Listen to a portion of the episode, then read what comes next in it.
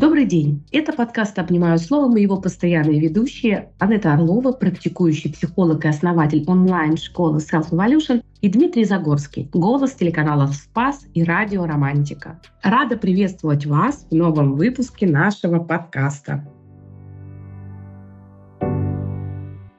Да, друзья, добро пожаловать. Это новый выпуск подкаста «Обнимая словом». Сегодня поговорим о кризисах в современной семье и о видах этих кризисов. Первый вопрос, он это современная семья. Вот у меня сразу напрашивается, что это современная семья, о ком мы говорим и какая она, что может послужить первыми предпосылками к кризису. Современная семья в мегаполисе живущая или тут уже неважно. Тут может быть любой город, любая семья. Знаешь, ну, наверное, несложно сейчас прямо отделять как-то, но угу. все-таки, наверное, мы поговорим о том, что эта семья, пусть так представим, что она живет в мегаполисе, а может быть не в мегаполисе, просто в городе, там, в крупном или в среднем городе. Но, в общем-то, это такая современная семья, где в первую очередь вот эта социально-экономическая необходимость быть в семье, она снижена. То есть, если раньше люди для того, чтобы выжить и вырастить детей, они должны были в обязательном порядке как бы соединяться, хотя бы для того, чтобы кто-то работал, кто-то там занимался там огородом, выращивал что-то, чтобы кто-то зарабатывал деньги. Ну, понятно, разделение труда, и таким образом выживали люди. То сейчас вот это социально-экономическое принуждение, оно уменьшается. Во-первых, люди работают и вполне себе могут многие функции, которые раньше выполняла семья, отдать на аутсорс. Ну, как минимум уборка, да,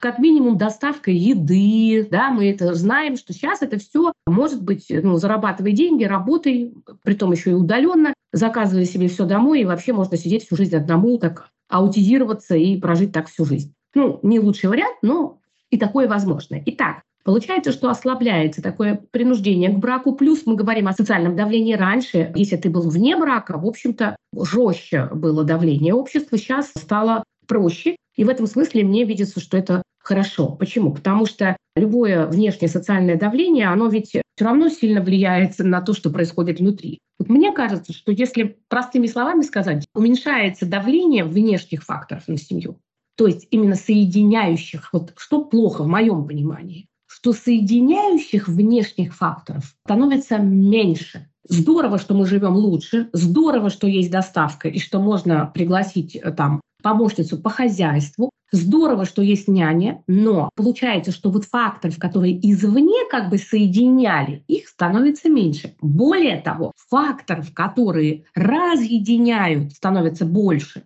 Соблазнов становится внешних больше, да, меняются ценности, и получается, что часто мы видим, что общество говорит, давай, давай, ты должен получать от жизни только удовольствие. Жить для того, чтобы только получать удовольствие. Ты должен быть супер успешным. Неважно, что с твоим партнером. Я, например, сталкиваюсь с тем, что очень много женщин, будучи и не замужем, будучи и в браке, они испытывают колоссальное давление, то есть они занимаются семьей, они занимаются детьми, они ходят на работу, работают, но у них постоянное давление, что они не достигли каких-то особенных успехов. И получается, что вот это давление, которое заставляет человека все время плюс ко всем обязательным задачам еще и демонстрировать какой-то успех. В общем-то, очень часто вытесняются мотивы, связанные с семьей, вытесняются мотивы, которые связаны с компромиссом, с тем, чтобы видеть потребности другого, чтобы пожертвовать чем-то ради другого. А ведь отношения — это в первую очередь про то, что ты можешь отнести другому, что ты можешь, какую ношу разделить с другим. Отношения – это больше про отдать. Но сейчас как-то современное общество нашу, нас, извини, перебью, учит тому, что лучше получать. Поэтому, наверное, наступают иногда кризисы. Более того,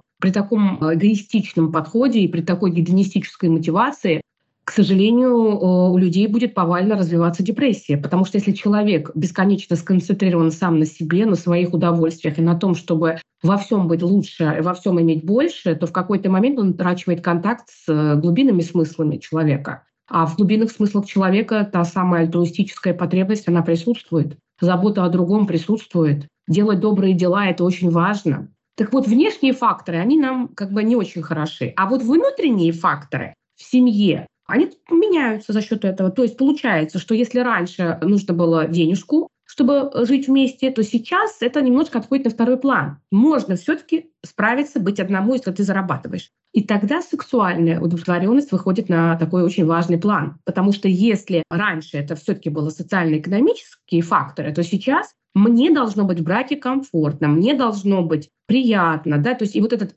биологический такой императив сексуальный, да, продолжение рода, он у человека э, потом трансформируется в такую форму привязанности, в том числе и сексуальной привязанности, зрелой любви. И мне кажется, что это очень стабилизирует пару. А, кстати, лучше всего знаешь, что стабилизирует пару? Ну, нет, наверное, я сейчас... Кстати, экономический фактор. То есть люди, которые берут ипотеку, оказывается, что вот эти браки, которые берут ипотеку, у них гораздо меньше разводов. То есть в среднем там какая-то очень большая разница, исследование проводилось, какой-то очень маленький процент, до 5%, до 7% разводов, если есть общая ипотека. При этом, если у людей нет общего имущества, то браки, которые заключаются в первые там, 5 лет, до 30%. То есть тогда совместная ипотека, она как будто бы немножко стабилизирует. Опять же, это экономический фактор получается. То есть э, если мы создаем экономический фактор дополнительный, то тогда в моменты, когда бесится человек, в моменты, когда он недоволен, в момент, когда он не хочет ни с кем договариваться, то оказывается, что в этот момент, если есть общая ипотека, то он не проявляет импульсивной агрессии. То есть он не обесценивает партнера, он не уходит от разговоров. То есть тоже там измерялись э, эти данные. Вообще есть такая статья очень классная, ее написал Леонид Леонидович Третьяк. Он подробно там, кстати, рассматривал вот это. То есть получается, что если совместная ипотека, ага, все, люди как будто начинают уступать. Там, где были бы конфликты, они начинают договариваться и перенаправлять свои отношения в более положительный формат. А что тогда брак соединяет? Соединяет во-первых, все то хорошее, что мы делаем совместно. Ты знаешь, ты вот сейчас говорила об ипотеке, и я подумал о том, что да, есть даже выражение такое, касающееся брака, да, то, что ипотека, она скрепляет гораздо лучше и сильнее семью, чем там узы брака, печать в паспорте и все остальное. Но, э, знаешь, продолжим, может быть, не совсем в том направлении, в котором ты говоришь, но мне кажется, что тут еще дети имеют важный момент, потому что на самом деле, конечно, все идет из семьи, и если мужчина вырос в полноценной семье, он видел любовь отца и матери, и э, де, женщина, девушка в своей семье тоже, Соответственно, они хотят создать такой же союз, и чтобы их дети видели любовь родителей. Но мне кажется, дети – это тоже важный фактор, который скрепляет, и когда ты понимаешь даже отношения, может быть, уже пошли на спад, уже любовь прошла, уже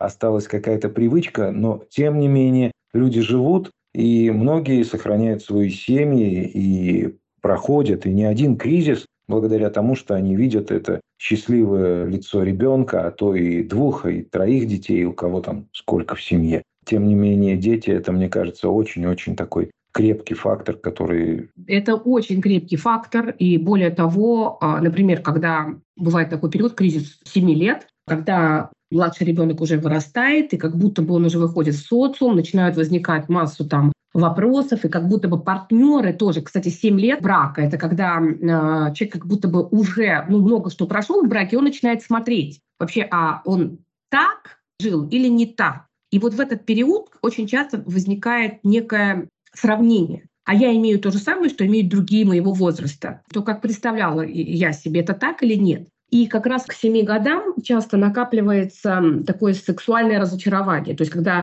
человек молод еще, когда у человека есть потребности, есть желания, но при этом ему становится скучно в паре. И часто это начинается с того, что мужчина начинает как бы игнорировать женщину, то есть он, снижается его э, влечение к ней, да, mm-hmm. либидо, и он начинает все меньше и меньше уделять внимания, начинает там отговорки по поводу «я тут смотрю порно», «я тут э, переработал, я тут еще что-то». Это тоже, к сожалению, сейчас частая проблема просмотр такого контента. И в итоге получается так, что вот игнорирование, которое женщина получает, психоэмоциональное, телесное, в общем-то, это приводит к тому, что у женщины падает влечение к мужу. То есть как бы само влечение у женщины, оно очень хорошо работает в ответ. И если как бы мужчина проявляет отчуждение и игнорирование, то у женщин запросто может снижаться влечение по отношению к мужчине. Но ведь от этого-то мы не уйдем, есть потребность, да, и для нормального человека есть нормальная потребность. И сексуальное возбуждение тогда, оно будет перенаправляться. И поэтому очень часто этот период 7 лет, когда, к сожалению, к сожалению, внешняя среда, провокации, они часто способствуют тому, что вот могут быть измены. Причем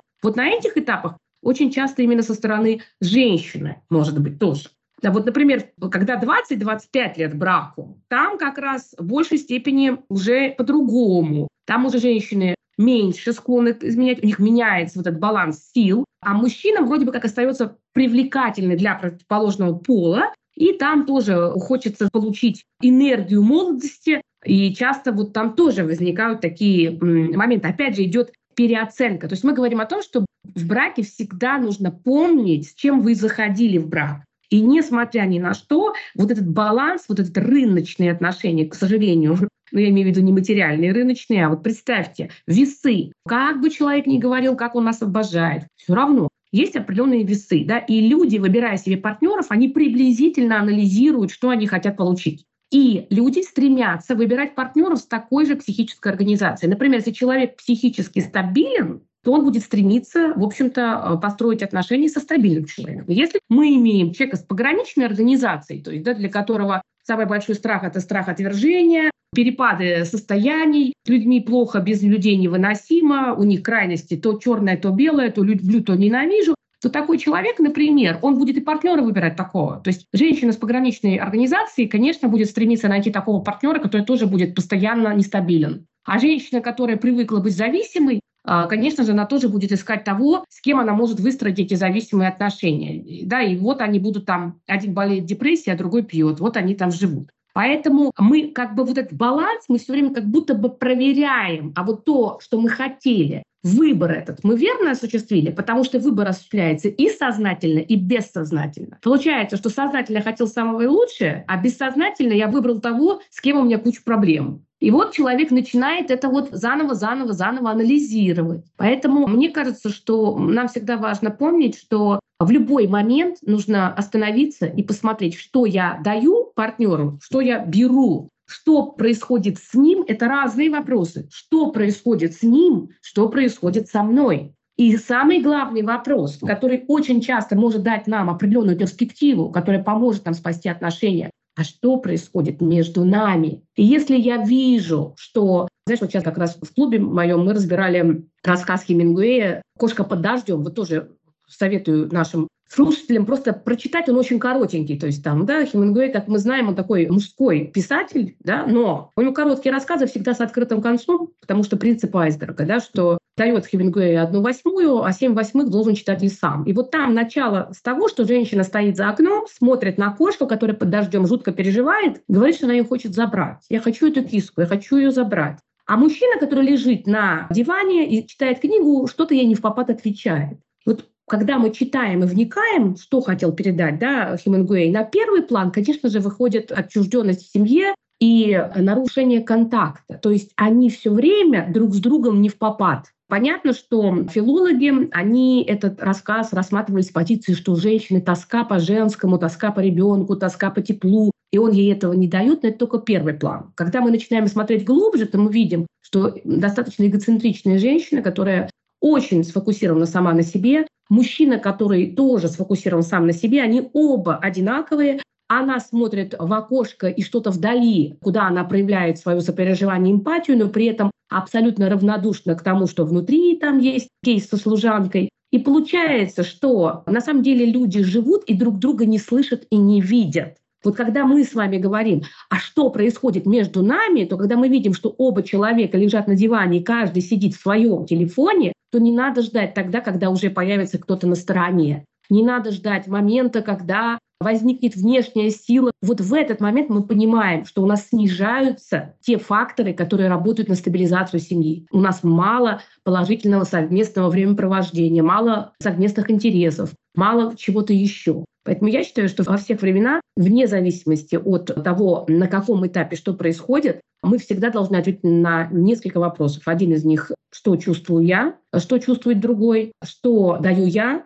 и что я получаю, что дает и что получает другой, и что происходит между нами. И вот по разным этапам жизни, кризисным датам, да, там, мы будем видеть, что этот баланс меняется, и нам нужно просто подкручивать я сейчас не буду подробно про все эти кризисы, это можно прочитать даты кризисов в интернете. Самое важное это для себя понимать, что в этот момент мы должны подкрутить что-то, чтобы более-менее был баланс. Если, например, один человек делает все для другого, Ему кажется, что у них должны быть идеальные отношения, потому что он все делает для другого. А оказывается, нет. Так как нет вот этого баланса, нет взаимной энергии. Ты все делаешь, другой себя чувствует стопроцентно должным. Дать обратно он не хочет или не может, а может быть, ты не принимаешь, как в этом рассказе, когда он искал, давай я тебе помогу спуститься с тобой. Она говорит, нет, я сама. Но при этом она себя чувствует одинокой. И получается, что мы даже не замечаем, как э, в наших отношениях вот этот баланс нарушается. И если я все даю и ничего не беру, то еще непонятно, а кому проще.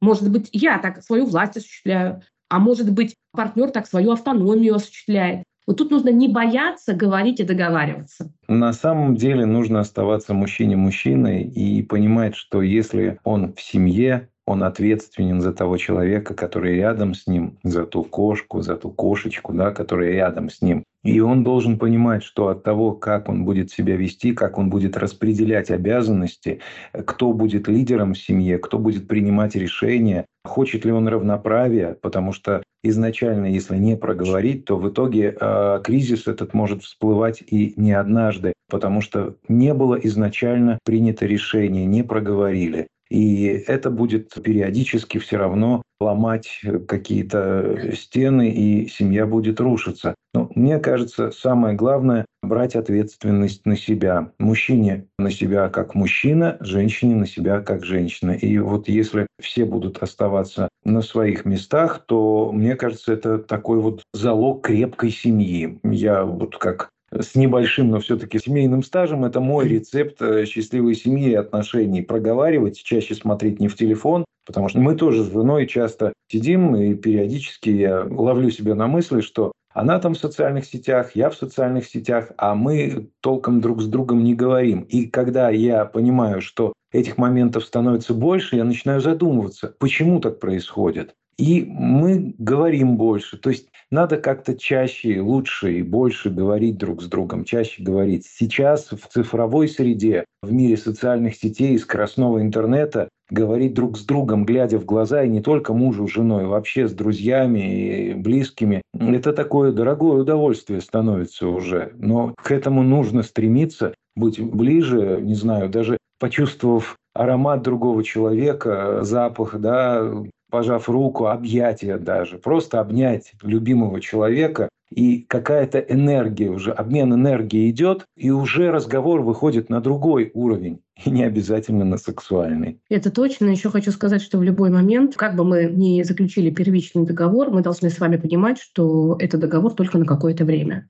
Каждый этап семьи, каждое изменение, которое происходит в семейной жизни, будет прежний договор делать абсолютно неэффективным. То есть и вот в этом смысле нам важно уметь передоговариваться, вот озвучить, что не так, услышать другого и передоговариваться. И в этой передоговоренности нет э, ничего ненормального. Это жизнь. И человек — это процесс. И семья — это процесс. Вот если вы возьмете фотографию 20-летней давности свою, а потом фотографию сегодняшнего дня, вы увидите, что вы изменились. Там маленькая девочка, да, качает э, на качелях, а сейчас уже там красивая девушка, например. Потому что человек — это процесс. И как бы мы в какой-то момент не пытались остановить время и добиться какого-то там стопроцентного гомеостаза, этого не получится сделать. Поэтому мне кажется, что если относиться ко всему творчески, и если понимать, что мы не можем нести ответственность за другого человека, мы можем нести ответственность только за самого себя. И вы можете сделать все. Но даже если вы сделаете все, на определенных этапах жизни может так произойти, что что-то не складывается. Это возможно. И вот в этой ситуации надо помнить, что мы отвечаем только за 50%. Да, мы за это отвечаем, но другой человек тоже отвечает. И в любой ситуации я всегда говорю, что нам важно всегда к себе относиться по-доброму, потому что если мы относимся к себе не по-доброму, если внутри нас есть вот этот внутренний карающий объект, который нападает на нас,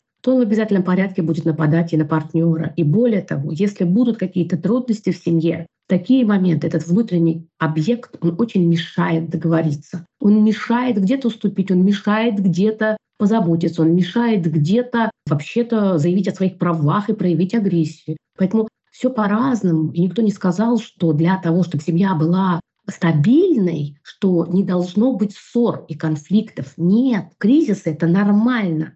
Вы знаете, вот я с мужем много лет живу, уж не буду говорить сколько. У меня большой, длинный стаж. Но у нас были периоды, которые буквально мы жили отдельно.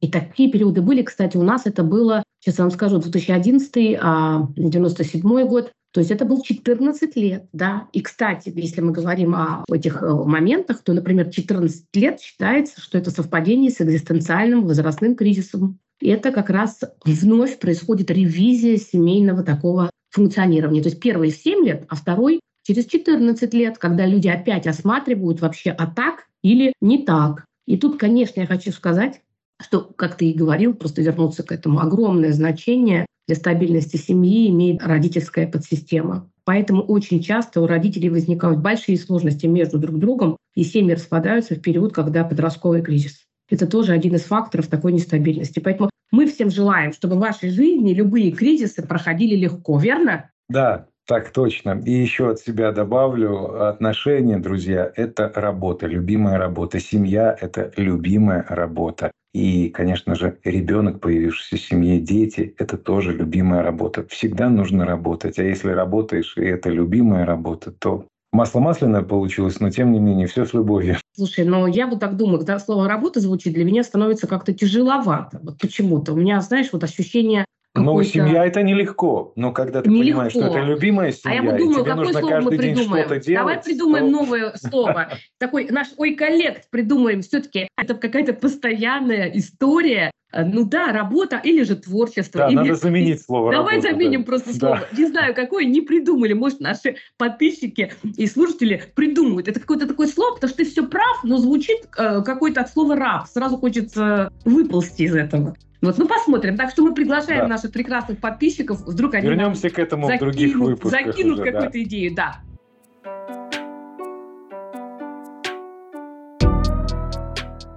Я надеюсь, что вам был полезен этот выпуск. И если это так, то я попрошу вас оставить отзыв на Apple Podcast или поставить сердечко на Яндекс Музыке. Кроме того, хотела бы пригласить вас присоединиться к моему каналу в Telegram, ссылка на который находится в описании выпуска. Там вы найдете не только полезные материалы по психологии, но и узнаете больше обо мне и моей жизни. Буду рада видеть вас в числе наших подписчиков и общаться с вами. Напоминаю, что наши выпуски будут выходить каждый четверг. Слушайте их на удобной для вас платформе. Обнимаю словом, ваша Анетта.